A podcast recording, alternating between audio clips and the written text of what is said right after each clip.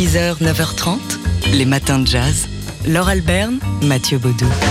C'est une prise de parole ministérielle assez maladroite, on va dire, qui n'est pas passée inaperçue. Ouais, une sorte de pavé dans une marque qui s'en serait bien passée. Répondant à une interview de Jean-Pierre Elkabbach sur CNews, la ministre de l'Enseignement supérieur et de la Recherche, Frédéric Vidal, a donc déclaré que, je cite, l'islamo-gauchisme gangrène la société dans son ensemble et l'université n'est pas imperméable. On observe dans les universités, dit-elle, qu'il y a des gens qui peuvent utiliser leur titre et l'aura qu'ils ont pour porter des idées radicales ou militantes. Alors disons que plus globalement, la ministre a beaucoup acquiescé aux affirmations de Jean-Pierre Elkabbach, euh, ciblant dans une même globalité études postcoloniales, études de genre, et pour en arriver euh, finalement à l'islamo-gauchisme. Et Frédéric Vidal d'annoncer dans la foulée une enquête, notamment au CNRS, sur les sujets de recherche. Et dans un communiqué, la conférence des présidents d'université a fait part de sa stupeur face à une nouvelle polémique stérile, disent-ils, sur le sujet de l'islamo-gauchisme à l'université. Les présidents d'université qui appellent à élever le débat. Si le gouvernement a besoin d'analyse, ajoute-t-il, de contradictions, de discours scientifiques étayés pour l'aider à sortir des représentations caricaturales et des arguties de café du commerce,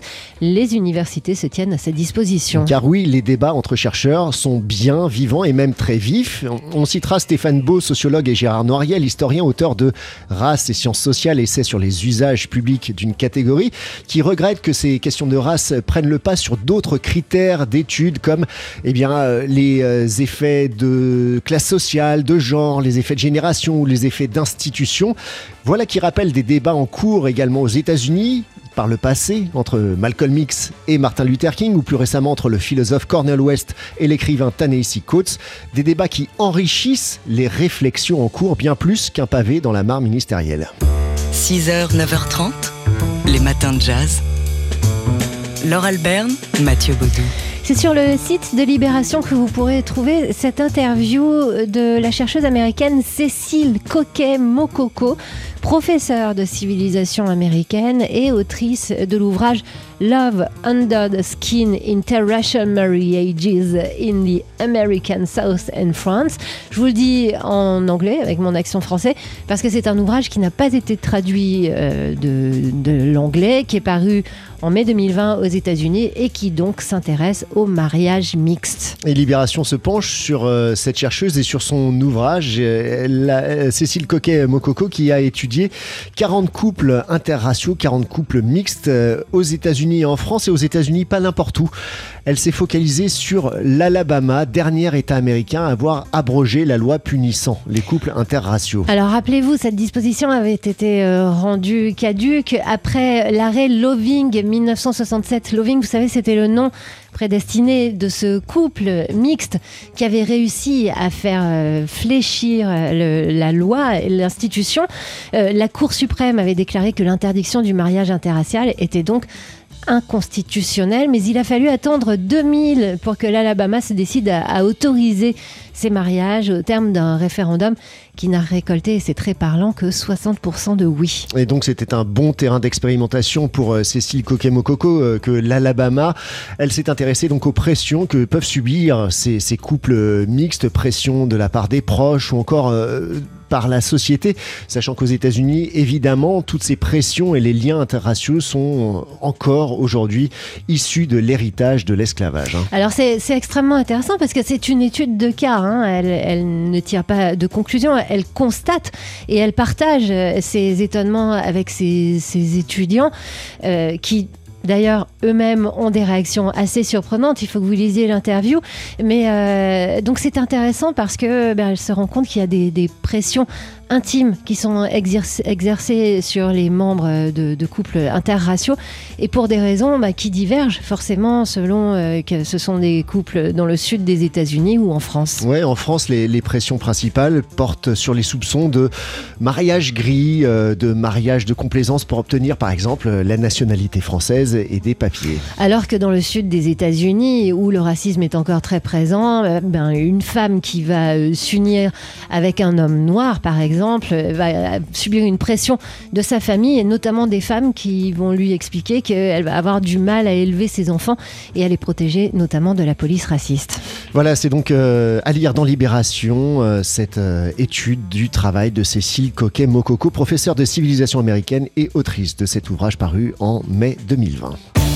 6h, 9h30, les matins de jazz. Laure Alberne, Mathieu Baudou.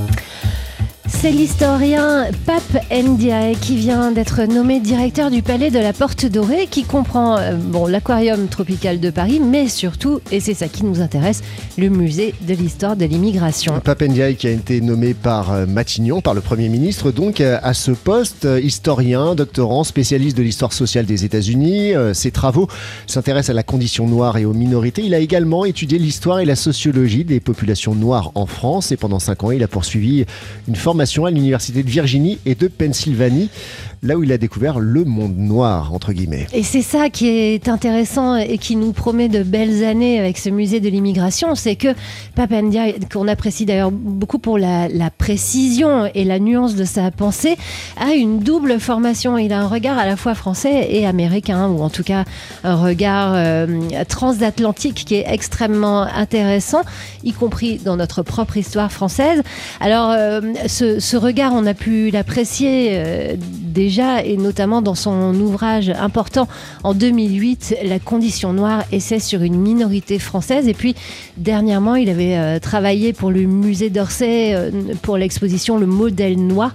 Il a par ailleurs remis tout récemment un rapport sur la diversité à l'Opéra de Paris, vous savez, qui faisait question.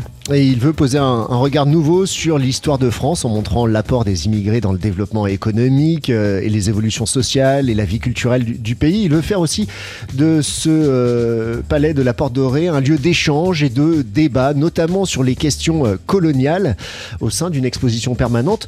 De quoi raviver le débat lancé par la ministre de l'éducation de, des facs et de l'enseignement supérieur et de, la, et de la recherche au sujet, vous savez, de, ces, de ces islamo-gauchistes qui gangrène la recherche française.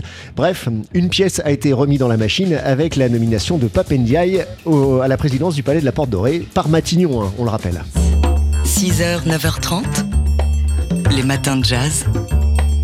Laure Alberne, Mathieu Baudou.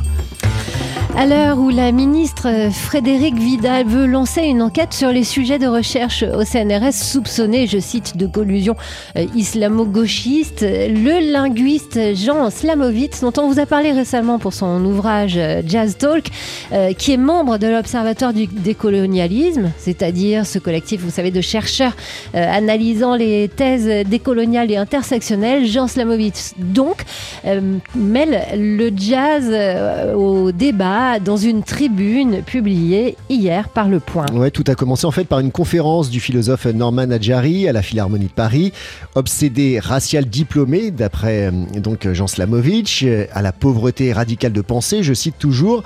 D'après Jean Slamovitch, Adjari nous dit que si le blanc n'aime pas la musique noire, c'est pas racisme, et s'il l'aime, c'est aussi par racisme narcissique, en gros. Alors, à, ce, à cette thèse qui visiblement lui déplaît foncièrement, Slamovitch oppose un jazz qui serait imperméable au discours décolonial, fondateur de la plupart des musiques du XXe siècle. Et il ajoute que ce serait que c'est une musique noire américaine et pas seulement une musique noire. Ouais, et à cela, Jean Slamovitch, euh, bah, dresse un portrait un peu angélique de certaines figures euh, du jazz. Il dit que Louis Armstrong et Nat King Cole ont été célébrés par euh, l'Amérique entière. C'est un peu oublié, par exemple, une agression de Nat King Cole euh, dans les années 50 quand il est venu chanter dans l'Alabama ségrégué. C'est aussi, euh, il, emploie aussi des arguments du sociologue Ralph Ellison pour, pour étayer son argumentaire, des arguments de Ralph Ellison qu'il réduit un peu à son propre argumentaire. On ajoutera que ce discours et cette, ce vieux débat sur le jazz, musique africaine ou alors musique noire ou alors musique noire américaine ou seulement musique américaine. C'est un vieux débat qui a animé justement Ralph Ellison et le roi Jones au moment de la publication du Peuple du Blues. Voilà, donc le débat ça continue. Ça ne date pas d'aujourd'hui. Voilà, vous pouvez euh, l'alimenter ce débat en lisant donc euh, cette euh, tribune de Jean, de Jean Slamovitch, donc le linguiste qui a publié dans Le Point Comment le jazz est imperméable au discours décolonial.